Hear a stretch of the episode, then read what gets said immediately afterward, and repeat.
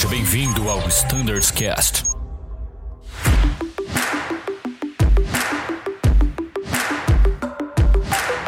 Fala pessoal que acompanha o Standardscast, sejam todos mais uma vez muito bem-vindos a mais um episódio em que vamos falar do transporte de vacinas.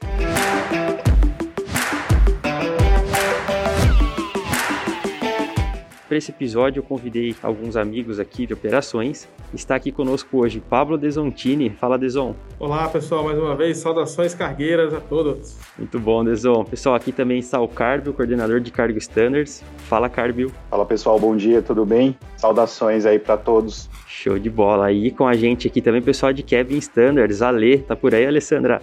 Olá pessoal, bom dia. Obrigada pelo convite. Muito bom, Ali. A gente agradece a participação. E com a gente aqui também a Net. Fala, Net, bom dia. E aí, pessoal, tudo bem? Prazer estar mais uma vez aqui com vocês. Bora lá. Bora lá.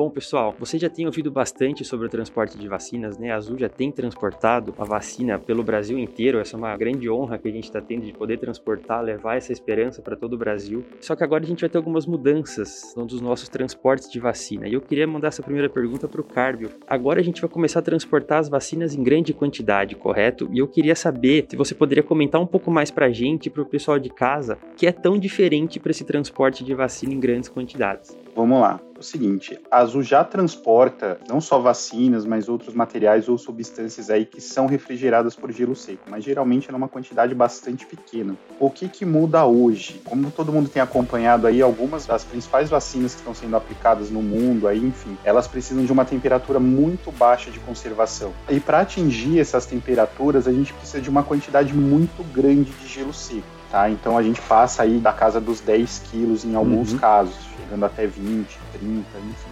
Esse gelo seco, quando ele é mal manuseado, mal embalado ou mal transportado, ele pode acabar trazendo alguns riscos, não só para o transporte, como para a própria saúde humana. Então, o que, que muda? Com o andar do desenvolvimento das vacinas e os estudos, enfim, também gerou aí a preocupação dos órgãos de aviação e dos fabricantes de aeronave com relação à grande quantidade de CO2, de gelo seco dentro das aeronaves. Então a gente estudou aí como o gelo seco é feito, como é o funcionamento de gelo seco, quais os impactos de ter uma grande quantidade dentro de uma aeronave. Então a gente estudou as aeronaves, estudamos os regulamentos, enfim. E a gente desenvolveu aqui os nossos procedimentos para que a gente tenha o transporte da forma mais segura, não só para carga de vacinas, né, como para os nossos próprios tripulantes que vão estar aí tripulando os nossos voos, sejam os comissários ou os pilotos. Então a gente fez aí um estudo bastante grande, Brunão. Só para você é, ter uma ideia, a gente precisou estudar os sistemas das aeronaves em conjunto com os nossos flight standards, o pessoal de engenharia de interiores, de cabin, para a gente chegar e conseguir identificar qual seria o máximo de gelo seco que cada frota pode transportar e quais os procedimentos inerentes para isso. Não sei se todo mundo sabe, mas o gelo seco ele não tem um processo de derretimento igual ao nosso gelo comum feito de água. Então a gente precisou é, estudar o comportamento do gelo seco a bordo das frotas para que a gente conseguisse desenvolver aí os nossos procedimentos para o transporte sempre seguro. Que legal, cara. Eu, imagino o trabalho enorme que foi feito, né? Na verdade, tem sido feito até hoje, né? A gente tem aprendido muito com esse transporte, né? A gente tem trabalhado junto, inclusive com as fabricantes, né? A gente questionou a, a TR, a Embraer, a Airbus, enfim, para ver se eles tinham alguma recomendação para a gente, né? Quanto a como fazer esse transporte, né? Na, nas aeronaves. E agora falando diretamente mais para os pilotos, Deson, a gente desenvolveu, né? No Flight Standards, o você desenvolveu muito bem feito o boletim do Ops 257 que fala um pouco de quais são as particularidades que os pilotos precisam saber para o transporte dessa vacina, principalmente essas que o Carbio comentou, que são conservadas a menos 70, menos 80 graus. Então, o que, que você gostaria de passar para os pilotos, né, os pontos de atenção principais? Claro que a leitura do boletim é obrigatória, mas assim, os pontos principais que tiveram que ser feitos, né, desenvolvidos aqui no Flight Standards para viabilizar esse transporte de vacinas em grandes quantidades. Ah, legal, Brunão. Primeiro, assim, né, como o Carlos já falou, foi um momento de grande aprendizado. A gente foi a campo aí falar com as empresas, com as agências regulatórias, né, as fabricantes, né, quais eram as recomendações. E não só as recomendações chegaram, né, fomos coletando essas informações, como também elas foram lentamente sendo aperfeiçoadas e mudando ao longo do tempo. Basicamente, a gente está trabalhando aí com um time de cargo standards e cabin standards em conjunto desde o final do ano passado, né, fazendo reuniões semanais, às vezes duas vezes por semana semana, reuniões de duas horas, lendo em conjunto os manuais, enfim. O que, que muda para os pilotos? A grande questão do gelo seco é a ventilação da aeronave. A aeronave tem que estar bem ventilada para, caso haja um excesso de acúmulo do gás CO2 na aeronave, isso seja mitigado. Então, a gente separou o boletim como de costume, naquela famosa filosofia que o piloto está acostumado: despacho, normal procedures e não normal procedures. Da parte de despacho, o que muda basicamente é que todo o sistema de ar-condicionado da aeronave tem que estar tá operacional. Isso está alinhado com o time do CCO, do MCC, dos nossos CDV, né, que são nossos despachantes. A aeronave tem que estar tá com tudo funcionando. Da parte de normal procedures, o que muda um pouquinho, que a gente não vai fazer o táxi com single engine, a gente vai manter, né, todas as decks em alto, tudo aquilo. Então, a gente vai tentar manter uma refrigeração normal da aeronave, né, tirando a questão do single engine, que agora vai ser compulsório dual engine para garantir uma circulação, para evitar um possível acúmulo de CO2 na aeronave. Legal. E aí tem a parte toda de emergência, né, Deus? A gente sabe que algumas aeronaves têm o high flow, né? Você consegue aumentar o fluxo de ar na cabine, outras não. E a gente até trabalhou testando alguns dispositivos a bordo para a gente medir o nível de CO2, né? Caso a gente tenha um vazamento, algo do tipo. Com certeza. Esse é um, outro, ponto muito importante, né? até para o colega que está nos ouvindo saber. A Azul é uma das poucas empresas, né, que acatou as recomendações internacionais de, além das medidas, vamos assim dizer, de despacho e operacionais, também de colocar colocar os sensores, né, ou medidores, como preferir, de CO2 a bordo. Então, nós fomos a campo, nós compramos esses medidores, né, são medidores de altíssima tecnologia que são utilizados pelas mais diversas finalidades, são medidores de ponta, né, e criamos os limiares junto com a nossa equipe médica da Azul, nosso time de medicina aeronáutica, a doutora Rosirene, a doutora Vânia, todos os requisitos para garantir que os sensores alertem a tripulação para uma eventual superexposição emissão de CO2 na aeronave. Apesar de bastante improvável, né, ela existe e nós fomos uma das poucas operadoras do mundo que acatou e comprou os medidores que vão estar nas aeronaves. Então é uma coisa muito legal aí para tranquilizar os nossos tripulantes. Show de bola, Deson. E aí, falando do procedimento, né? Caso o sensor alerte que a gente está com uma superexposição de CO2, procedimentos, né? Basicamente, máscara de oxigênio. E que mais que você pode comentar aí para os nossos pilotos? Um ponto importante é que as próprias normas falam, né? Os sintomas de uma superexposição ao CO2, elas não podem ser confundidas com sintomas de hipóxia. Eles são um pouco distintos, né? Então, o que, que a gente vai fazer? Para o flydeck, né? Para o cockpit, para os pilotos, chegando no último limiar, né? Nós estabelecemos dois limiares. Primeiro, um limiar de atenção, que é 0,5% de CO2 na aeronave, que é quase impossível que aconteça, mas nós estabelecemos. Um limiar de atenção e comunicação com os nossos comissários. Tá? Dentro disso, a gente vai também tomar algumas medidas de tentar melhorar a ventilação da aeronave. Quem quiser saber, estão lá no boletim. E caso atingir o último limiar, né, vamos supor, a situação continuou incontrolável, o índice, a quantidade de CO2, né, de contaminação, continuou aumentando e atingiu o limiar de 0,75%, aí os pilotos vão fazer uma in-flight diversion, nós vamos alternar, colocar as máscaras de oxigênio e manter a comunicação também com os comissários e reduzir a temperatura da aeronave o máximo possível. Show de bola, Deson, excelente. E a gente tá falando muito aqui de comissários, de comissários, chamar os comissários, verificar com os comissários. As meninas, eu tô achando que elas estão muito quietas aqui nesse episódio. Eu acho que é muito importante os pilotos também saberem o que, que vocês vão estar tá fazendo lá atrás, quais são os procedimentos que vocês vão ter que fazer. Então, agora sim, falando dos seus procedimentos normais, as verificações, o que, que realmente mudou, né, para os comissários? Quais são os pontos de atenção que os comissários têm que ter durante esse voo? Então, pessoal, o que, que mudou hoje, né, para os comissários? Eles já fazem as rondas normalmente, vai ser entregue para os comissários, né, os sensores. E durante essas rondas, eles vão ter que fazer o um monitoramento desses sensores. Né? Eles vão ter que observar durante as rondas a cada 10 minutos se vai ter algum pico de CO2 no interior da cabine. Com certeza, vocês têm um papel fundamental ali, né? A gente até pode monitorar na cabine o nível de CO2, né, por vezes, mas assim, essa ronda é de extrema importância. Como os porões vão estar carregados ali bem embaixo de vocês, né? Eu acho que é de extrema importância a participação do comissário, né, para fazer esse monitoramento durante o voo. Precisa, né, Bruno? Precisa ser um trabalho bem integrado na realidade, né? Com certeza, porque começa lá da carga, né? Como o Carlos falou, a aceitação da carga, o manuseio da carga, o carregamento na nossa aeronave, as verificações durante o voo, né? Todos os nossos procedimentos durante o voo, a entrega dessa carga de uma maneira que ela chegue íntegra no destino.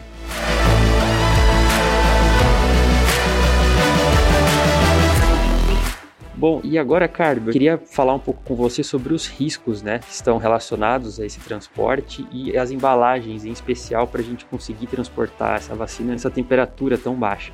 Bacana, Brunão. Essa pergunta, assim, é super legal e é um assunto bastante bacana de se tratar, porque nesse momento, antes da gente falar da sua pergunta específica, a gente precisa entender um pouquinho do gelo seco. E aí onde eu gosto de brincar aqui com o pessoal que a gente traz as informações nerds extras. Porque a gente precisou entender como o gelo seco é fabricado. Então, o gelo seco, para ser fabricado, a gente precisa pegar o CO2, que é o, o gás que a gente espelha aí quando a gente está no nosso processo de respiração normal, e a gente gente vai colocar esse gás sobre uma pressão de aproximadamente 19 bars. 19 bars equivale a uma profundidade de 180 metros abaixo do nível do mar. Então, que quando legal. você coloca o CO2 nessa condição de pressão, ele acaba se tornando líquido.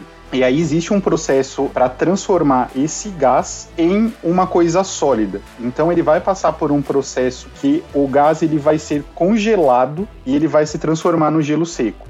E aí, o que que acontece? Diferentemente do nosso gelo que a gente faz na nossa geladeira normalmente em casa, que a gente faz com água, quando ele derrete, ele volta a ser água e se você deixa ele ali exposto ao tempo, ele vai virar gás. O gelo seco ele é diferente. Quando ele for, entre aspas, descongelar, ele não vai passar para o estado líquido, ele vai para o gasoso automaticamente. É o que a gente chama de sublimação. É um processo bastante legal. Quando a gente estava estudando isso, eu brinquei com o pessoal que eu voltei lá atrás nas minhas aulas de física é, e de química aula do colégio. De química do colégio, é isso mesmo, sublimação, condensação. é muito legal. Então o que que acontece, é, Brunão? Quando, como o Deson, a lei já colocou, quando nós temos o CO2 em grande quantidade, ele pode acabar trazendo aí alguns problemas para a saúde humana, enfim. E esse é um dos principais riscos que a gente precisa mitigar no transporte dessas vacinas. Obviamente, com todas as medidas aí que o Deson e as meninas já colocaram, a gente reduz isso ao nível totalmente aceitável para uma operação dentro da Azul. E isso, como você falou, também depende da condição e da qualidade das embalagens. Então, as embalagens de gelo seco, de acordo com os regulamentos para transporte de artigos perigosos, elas precisam permitir que o gás ele transpasse pela embalagem. Logicamente que quando eu falo o gás vai transpassar, todo mundo já vai pensar, poxa, então eu vou ter um overexposure dentro do avião, vou ter os níveis bastante altos. Mas não, posso deixar todo mundo bastante tranquilo, porque os níveis que nós estudamos e os limites que foram estabelecidos para cada uma das frotas, que estão especificados lá no nosso boletim de cargo standards, o CSS 019, eles estão de acordo com aquilo que os fabricantes permitem de máximo de acúmulo de CO2 na cabine seja na cabine de passageiros ou na cabine de cargas ali. Então, voltando aqui às embalagens, a embalagem ela precisa permitir que o gás ele transpasse do interior para a parte exterior da embalagem. Para quê? Para que não exista um acúmulo desse gás dentro da embalagem porque se houver um acúmulo, a embalagem ela pode sofrer algum tipo de ruptura, enfim. E aí a gente pode ter uma condição que a gente não gostaria dentro do voo. Então por isso que a embalagem ela tem que ser projetada para permitir esse transpasse do gás entre o interior da embalagem e o exterior. E aí esse acúmulo ou gás que vai ser liberado pelas embalagens, ele vai ser eliminado da aeronave através do sistema de ventilação que o Deson muito bem explicou. As embalagens, elas são um fator assim extremamente importante para esse processo. Então, no momento da aceitação lá da carga, o pessoal precisa ficar bastante de olho na qualidade da embalagem, se ela está de acordo com os regulamentos, enfim. Estando tudo certinho, respeitando os limites, não tem problema algum a gente fazer esse transporte, tá, Brunão? E só fazendo uma adição aí na tua resposta, para que esse transporte seja ainda mais seguro, vocês pilotos vão receber uma notoque dizendo que eu tenho vacinas com gelo seco a bordo da aeronave, para que vocês tenham ciência aí do que está sendo transportado e possam ativar aí todos os sistemas necessários e terem, como vocês bem falaram, o alerta situacional bastante elevado para qualquer condição além do desejado aí dentro da aeronave. Show, Carbil, muito legal. Nossa, achei muito interessante até essa explicação, né? Querendo ou não, então vai ter exposição, né? A embalagem ali vai liberar um pouco de gás, isso é inevitável, né? Mas é um nível controlado e como você falou, a nossa própria aeronave vai conseguir extrair esse ar, né? Positivo, Brunão. Independente de nós termos ou não o transporte de vacinas com gelo seco a bordo das nossas aeronaves, a gente já tem o CO2 dentro da cabine normalmente, porque tem a respiração da tripulação técnica, tem a respiração da tripulação de cabine, próprios clientes também respirando, a gente tem uma produção de CO2 dentro da aeronave.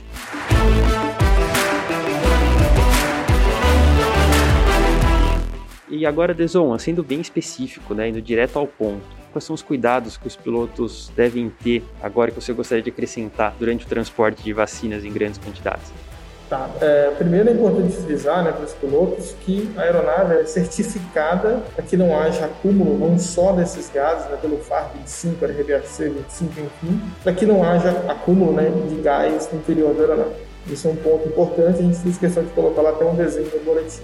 Um outro ponto importante é que existe um estudo muito forte que foi feito pela FAA, junto inclusive com a NASA, enfim, para mapear essa possibilidade de acúmulo né, e quais as ações necessárias. Então, indo direto ao ponto, os pilotos têm que ter em mente o seguinte: a aeronave vai ser despachada com o sistema de ar-condicionado 100% operacional, então, uma falha simples em voo não requer que haja uma in-flight diversion, declaração de Mayday Nada disso. Agora, se você perder todo o sistema de ar-condicionado ou o sensor te avisar que nós chegamos no limiar de 0,75, aí sim as medidas é, de in-flight diversions cabem. Antes disso, as primeiras ações são desligar as circulations ou cabin fans, né, lembrando de acordo com cada frota, e colocar as PECs para high flow também nas frotas em que isso for possível, né, visando melhorar novamente a questão da ventilação. Chegando no último limiar, que é 0,75, aí nós vamos reduzir a temperatura o máximo possível para retardar, como o Carlos explicou, o processo de sublimação e alternar o avião. Lembrando que, uma vez colocadas as máscaras, os pilotos vão permanecer com elas no rosto, né, utilizando as máscaras de oxigênio a 100% até o pouso, diferentemente do que se faz numa descida, numa despressurização de emergência, onde, ao atingir o patamar de segurança, retira essas máscaras. Então, a gente vai com as máscaras até o pouso. Show de bola, Deson. Acho que ficou bem claro agora para os pilotos, né, pessoal? E se vocês quiserem mais informações, é só olhar o nosso boletim que a gente desenvolveu, né? Vai estar tá lá no, no. É só você ir lá na busca, né, em boletins e procurar pelo BOPS número 257. É isso, Deson? Isso mesmo. Fechou. E agora, meninas de Kevin, a Lei Net, falando agora um pouco para vocês, né? O que que o comissário, né, especificamente tem que se atentar, né? Quais são os procedimentos de emergência para os comissários de bordo? Então, Brunão, os procedimentos dos comissários são muito baseados em observação, comunicação e atitude. Falando em emergência, temos os níveis, como os pilotos também têm, para minimizar os riscos, né? Nos testes que fizemos com sensores, verificamos diferentes níveis de CO2 na cabine. É importante frisar que a atenção à indicação dos sensores é primordial para um bom andamento dessa operação. Quando o sensor observar 0.5, vai surgir um alerta low, né, um alerta mais ameno. E quando o sensor observar 0.75, vai ter um alerta mais estridente, que é o alerta high.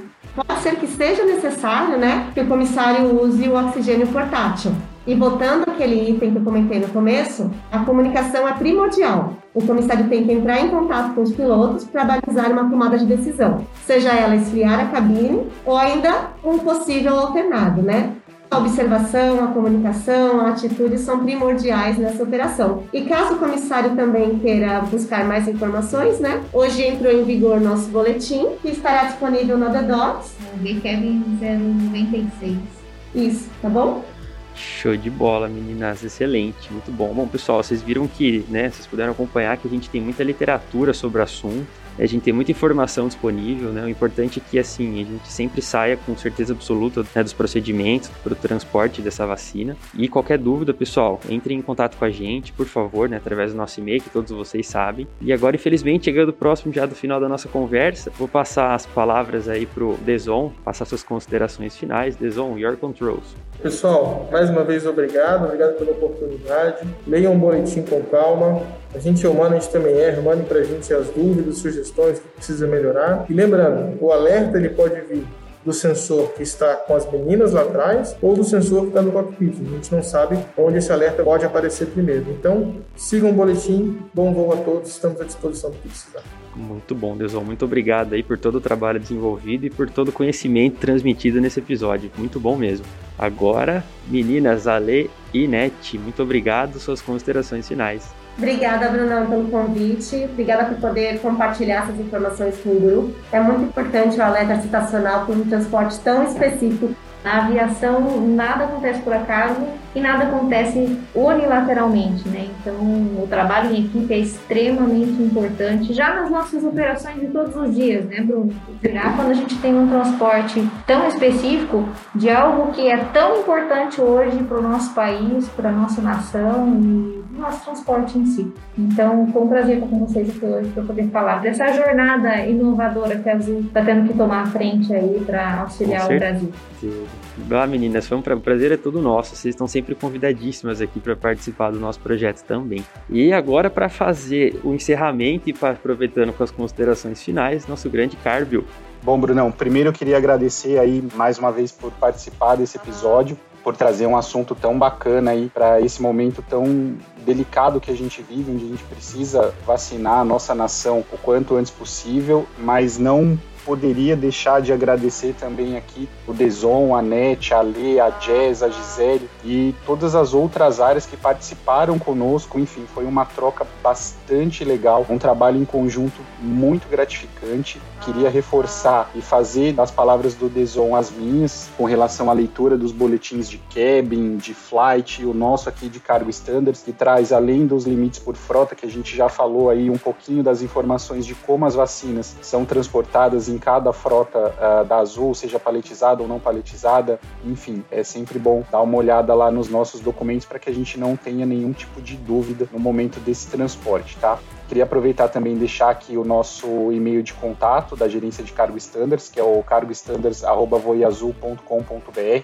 Caso você tenha alguma dúvida aí que o boletim não responda por si só, a gente está aí aberto para responder e tirar as dúvidas de vocês, tá?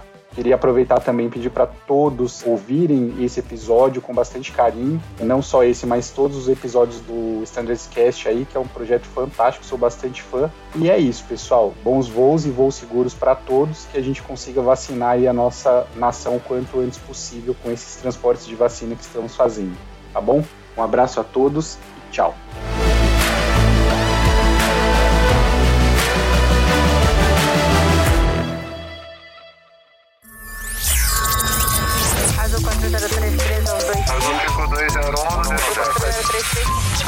Você ouviu ao Standards Cast.